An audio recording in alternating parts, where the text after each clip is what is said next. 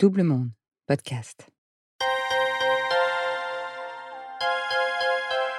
Les adultes ne sont que des enfants qui ont grandi. Quand on regarde à la fois les centaines de dessins animés qu'il a créés et l'empire qui en a découlé, on se dit que l'auteur de cette phrase, Walt Disney, a vécu toute son existence en fonction de cette maxime. Accepter de devenir adulte, ou même le vouloir, ne se commande pas surtout quand le monde fantastique de l'enfance reste collé à la peau comme un tatouage malabar qu'on s'est juré de ne jamais laver. Longtemps, Laurent, illustrateur et co-animateur du podcast Sens Créatif, va vivre avec cette âme d'enfant. Mais si certains avancent que le cap de ce passage à l'adulte n'est pas franchi à la quarantaine, cela peut être le point de départ d'une crise de milieu de vie, Laurent, lui, va justement s'apercevoir que l'apaisement émotionnel, la sérénité quant à qui on est, ce que l'on veut et où on va est peut-être la clé. Bienvenue dans 40, le podcast qui s'interroge sur les moments de bascule qui peuvent arriver, notamment en milieu de vie, la fameuse crise de la quarantaine. Est-ce un mythe? Pourquoi la voit-on toujours plus comme un malaise qu'une renaissance? À travers les portraits de nouveaux, d'anciens et de futurs quarantenaires, ce podcast va vous plonger dans ces instants intenses, parfois heureux, parfois malheureux, ces moments de folie, où on décide de tout changer, dans ces parenthèses drôles, inquiétantes mais inspirantes.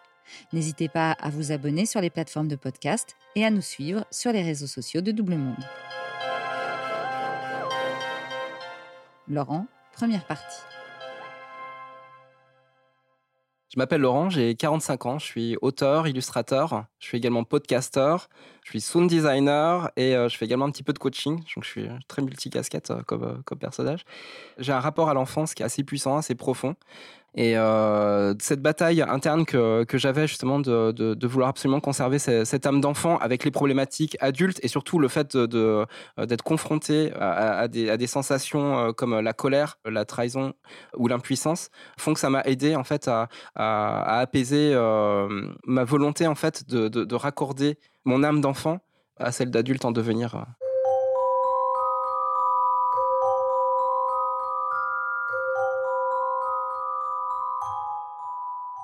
Quand j'étais enfant, ce qui me rendait vraiment heureux, c'était, le dessin. Et euh, je pouvais, par exemple, passer, euh, du temps à regarder euh, les, informations à la télévision et puis redessiner les infos sur, des dessins. Donc j'étais déjà dans cette logique-là de traiter des sujets, même, enfant. Il y avait aussi le retour des, des camarades qui était, gratifiant parce qu'en fait, quand on, quand on dessine, qu'on dessine beaucoup, on commence à mieux dessiner que les autres. Cette passion-là, elle s'est, enrichie par la découverte de la bibliothèque. Euh, j'ai passé beaucoup de temps dans les bibliothèques à regarder les couvertures de livres, à regarder des bandes dessinées. Et donc très vite, j'ai su que ce que je voudrais faire plus tard, en fait, euh, quand je serai adulte, c'était d'illustrer en fait des, des, livres, quoi. Simplement, même des couvertures de livres. Rien que ça, ça me, ça me, rendait heureux. Il se trouve aussi que j'avais un papa qui était euh, passionné d'informatique. Très tôt, on a eu des ordinateurs personnels à la maison. Et euh, ensuite, on a eu un Amiga un peu plus tard, à la fin des années 80. Et là, c'était une révélation parce qu'en fait, cet ordinateur-là, le Commodore Amiga 500, passait en fait dans une nouvelle technologie. Et euh, il permettait de faire de, la musique et du graphisme.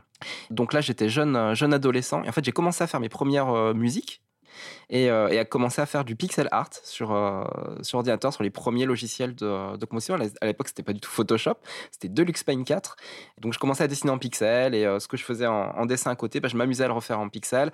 Et cet environnement culturel, en fait, que je m'étais fait moi-même, parce que c'était vraiment totalement autodidacte, a enrichi euh, mon enfance et mon adolescence. Puis il y, avait des copains qui me, qui me commandaient des dessins. C'est-à-dire que j'ai euh, reçu ma, ma, première, ma première paye de dessin quand j'étais au collège. Quoi.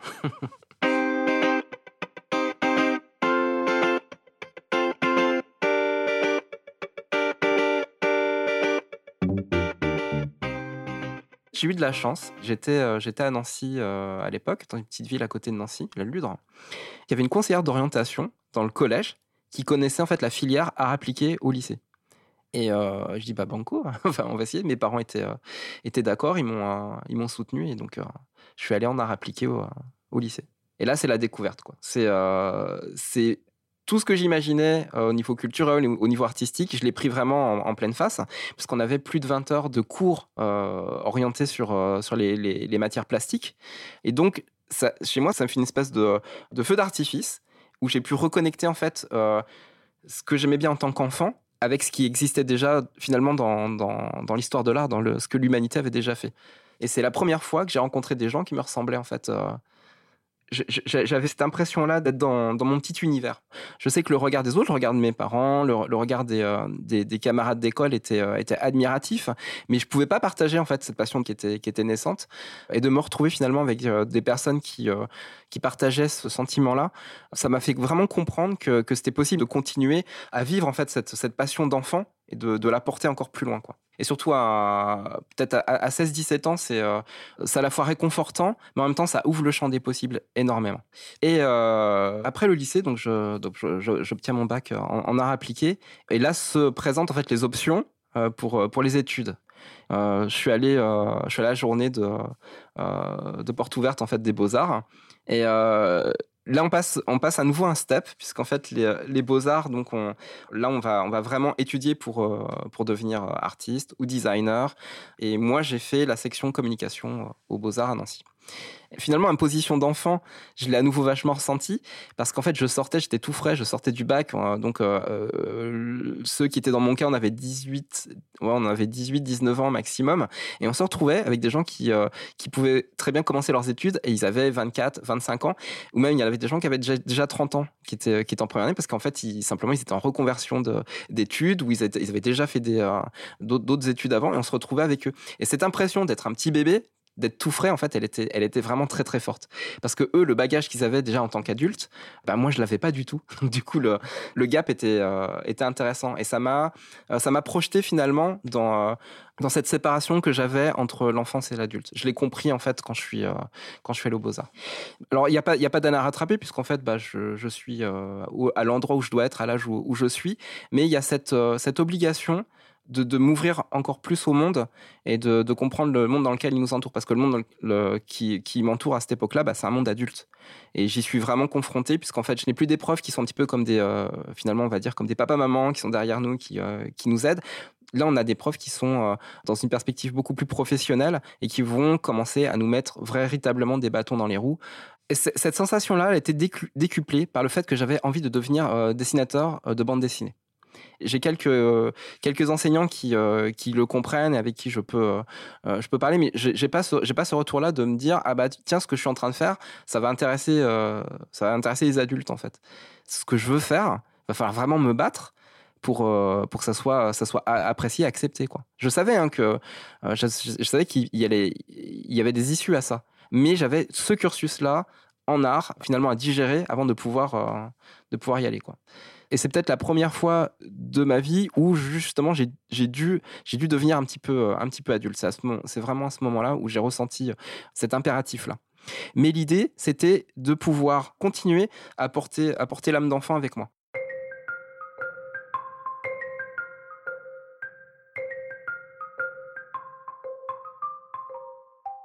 Mon père, en fait, il était euh, donc il était passionné d'informatique, mais il, est aussi passionné de, euh, photographie. Euh, il avait fait des petits films d'animation aussi. il m'a apporté les outils pour pour m'exprimer quand j'étais quand j'étais petit, quand j'étais plus jeune. La première fois qu'il ramène un ordinateur, la première fois qu'il ramène le deuxième ordinateur, la première fois que je le vois prendre des photos, la première fois que que je découvre qu'il a fait des films, c'est des films de famille mais avec une certaine approche artistique, que je vois qu'il fait de la musique. En fait, tout ça, pour moi, c'est, euh, ça me donne l'étincelle. Et c'est un petit peu le sentiment qu'on a quand on, quand on arrive finalement dans, dans, une, euh, dans un environnement comme, comme une école des beaux-arts. Bah en fait, on a l'impression que la candeur, l'innocence qu'on a quand, on est enfant et qu'on a ce plaisir créatif, ce bonheur créatif-là euh, qui m'animait, et eh ben en fait, il est un petit peu sali par, par des, prérogatives conceptuelles, par des prérogatives qui sont justement très adultes. Mais je, sentais que ça sclérosait complètement en fait la dynamique créative que j'avais au fond de moi. Cette difficulté-là que j'ai euh, finalement à, trouver ma place euh, auprès, de, auprès des enseignants aux beaux-arts, euh, je la trouve à côté. On s'était associé avec, des camarades et on a commencé en fait à faire des, premières commandes, à vivre en fait une espèce de, première expérience de collectif euh, je dirais pas d'entreprise, n'était quand même pas là, mais on avait cette, euh, volonté-là de, de, proposer euh, des produits qui nous ressemblaient. Et là, je sentais vraiment l'émotion et le ressenti que je pouvais avoir quand j'étais quand j'étais au collège, quand je travaillais vraiment des choses qui, qui bah, pourrait paraître ridicule maintenant, mais qui à l'époque avait beaucoup d'importance pour moi. Et j'ai retrouvé cette flamme-là. Et quand vient le moment d'obtenir le diplôme, de pouvoir commencer à travailler, bah, j'ai déjà ce, déjà ce bagage professionnel qui, qui, est naissant, mais qui, qui, est déjà une grosse expérience en fait. Je me retrouve vraiment dans mon, dans mon univers, c'est-à-dire que je, je deviens illustrateur. Et je rentre finalement dans un, dans un milieu qui me correspond, parce que le milieu de l'édition, de l'illustration, d'aller sur les salons, c'est mon univers, c'est ma, ma, tribu au sens large, elle est, elle est vraiment là.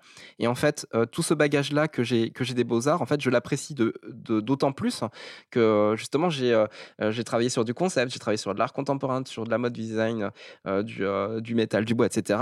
Et je peux enfin faire de l'illustration mon métier. Et donc là, tout fait sens tout fait sens parce que voilà, c'est un, premier, un premier livre chez Rue du Monde, les premières commandes en presse, etc. Donc là, ça commence vraiment à, fonctionner et je sais voilà, que j'ai fait, le, j'ai fait le, le, bon choix professionnel et qu'en même temps, bah, je, fais de, je fais mon rêve d'enfant. En fait, il est, il est accompli à ce moment-là. La, la, vie, la vie d'adulte peut enfin, peut enfin commencer à, à ce moment-là. Donc, pendant quelques années, bah, je, vais, euh, je vais faire mes armes en, tant, en tant qu'illustrateur. Et donc à l'époque, en fait, bah, je, euh, donc on vit, on vit en couple avec, euh, avec ma copine, ma copine de l'époque. On prend, on prend un appartement, donc on se connaît depuis, depuis les beaux arts. Et en fait, un jour, je reçois un coup de, un coup de téléphone de, de la gendarmerie qui m'apprend en fait que, que mon père vient d'avoir un accident. Sur le moment, je ne comprends pas, je capte pas en fait ce qu'est en train de me dire le, gendarme au bout du fil. Mais, euh, en fait, mon père, est, mon père est décédé. Ça, c'est le, pire souvenir que j'ai sûrement de ma vie, c'est de devoir annoncer à, ma mère que, que, mon père est mort parce qu'en fait, ils arrivaient, ils n'étaient pas euh, parvenus à la joindre. C'est pour ça qu'ils m'avaient appelé moi, quoi, en fait. Donc ça a été, ça a été très difficile. Ma mère, en fait, euh, fêtait son pot de retraite le soir-là, ce qui explique la raison pour laquelle euh, ils n'ont pas réussi à la joindre. Donc, en fait, mes parents n'ont jamais vécu un seul jour euh, ensemble de leur, de leur retraite. Et ça a, été, ça a été un vrai choc pour moi. Mon papa était malade depuis, depuis longtemps, mais, mais voilà, on ne s'attendait pas à ce qu'il parte comme ça du, du, jour au lendemain. Et donc, j'ai pris, pris un gros coup de poing au, au bide à cette époque-là. Et donc, avec, avec l'héritage de, de, mon père, en fait, on, a pu s'acheter une maison. Le décès de, mon père euh, et l'achat, de la maison euh, me met dans une, euh, dans une perspective en fait où j'ai besoin de, me connecter quelque part à l'univers. Il y a, j'ai ce, problème de, colère de la disparition de, mon père qui est envahissante. Enfin, la colère m'envahit pour n'importe quoi, pour, pour des conneries. Donc j'ai, ce problème-là. Et c'est totalement une réaction infantile de, laisser exprimer sa colère pour tout et n'importe quoi. Et j'en prends conscience à l'époque, mais il me manque il me manque quelque part le, tuteur qui va, qui va, qui va m'aider à, gérer cette colère-là. À cette époque-là, j'ai 33 ans et je trouve la réponse euh, dans la pratique des arts martiaux. Donc je rejoins un, dojo de ninjutsu Bujinkan et je, je me prends complètement de passion euh, pour, pour cet art martial qui est un art martial véritable. C'est-à-dire qu'il n'y a, pas de, a pas de compétition. On se donne vraiment les coups et euh, on a un travail qui est à la fois euh, physique, corporel, mais qui est en même temps un travail spirituel et un travail qui touche au cœur. Et donc je suis confronté dès le premier cours à, mon problème de, de, colère et surtout mon problème d'impuissance, parce que la colère est une impuissance. Et je me souviendrai toujours, premier, premier cours, mon sensei me, me dit bah, Viens, on fait, on, fait, on fait la technique. Je me retrouve au sol, en fait, avec cette technique-là. Et en fait, je fais la technique de la tortue, c'est-à-dire que je, je me mets en carapace sur le tatami en pensant que je vais me protéger. en fait, c'est le truc absolument à jamais faire, parce qu'en fait, on devient, une, euh, on devient une victime. Et mon prof me le fait comprendre en, me donnant un coup euh, dont je me souviendrai toujours euh, derrière la nuque, et en me montrant, bah voilà, c'est, si tu fais ça, t'es mort. Quoi. Et je suis complètement démuni, je suis complètement impuissant, et en fait, je ne sais pas, je ne sais pas réagir au danger, je ne sais pas. Alors, le danger, hein, c'est pas le danger physique qu'on pourrait avoir dans la rue d'avoir peur de se battre, non, non, je parle vraiment du danger face à la peur, en fait, de qui on est soi-même. C'est-à-dire, je ne suis pas moi capable de gérer ma colère, je ne suis pas capable de réagir, je suis, euh, un petit enfant apeuré et je ne suis pas, je ne suis pas un adulte. Et les arts martiaux vont m'aider à comprendre ça, au moins à, le théoriser et à le pratiquer. Et en fait, au bout de, au bout de trois ans, en fait, grâce à mon travail à côté d'illustrateur, euh, ben en fait, on peut se payer un voyage au Japon. C'est un voyage en fait qui va me qui va complètement me, me transformer. Parce que du moment en fait où je où, j'atterris au Japon bah j'ai cette sensation de me sentir à l'endroit où je dois être dans le monde à ce moment-là. Et euh, une vibration vraiment très forte euh, amplifiée par le fait justement que je que je pratiquais les arts martiaux. Donc j'étais dans une réception des choses qui étaient vraiment ultimes, quoi, j'ai envie de dire. C'était vraiment. J'ai pas eu le choc culturel du Japon parce que je connaissais déjà bien la, culture japonaise, le cinéma japonais. C'était vraiment très, très, très intéressé par ça, donc je, découvrais ce que c'était en vrai. Mais c'était un choc euh, spirituel, de me sentir connecté à la nature, à une culture en fait qui me parle énormément, peut-être plus que la culture française, c'est paradoxal, mais, mais c'est vrai. Et là-bas, bah, du coup, j'ai pu étudier aussi, j'ai eu cette chance-là d'étudier auprès du grand maître en fait de, la discipline, de voir quelqu'un euh, voilà, qui, euh, qui avait pas loin de, de, de, 85, 90 ans et qui était capable en fait de, nous montrer des techniques complètement, complètement folles. Quoi. En rentrant du Japon, ben, finalement, je me rends compte qu'avec les arts martiaux, je suis vraiment allé, trop loin dans ma recherche. Et en fait, je me prends un mur. À ce moment-là, je, perds tout, en fait. Je perds ma copine. Je ressens un gros sentiment de trahison euh, vis-à-vis d'un de, mes, frères d'armes. Et finalement, bah, ça entraîne aussi euh, la mise en vente de, la maison. Tout ce que je pensais avoir construit euh, en tant qu'adulte s'efface et disparaît. Et je me retrouve à nouveau dans la position euh, du petit enfant puisque je reviens vivre en fait chez euh, chez ma maman. Et à ce moment-là en fait il ne me reste plus que le travail que ma famille et, et cette dépression que je vais vivre assez intensément. À suivre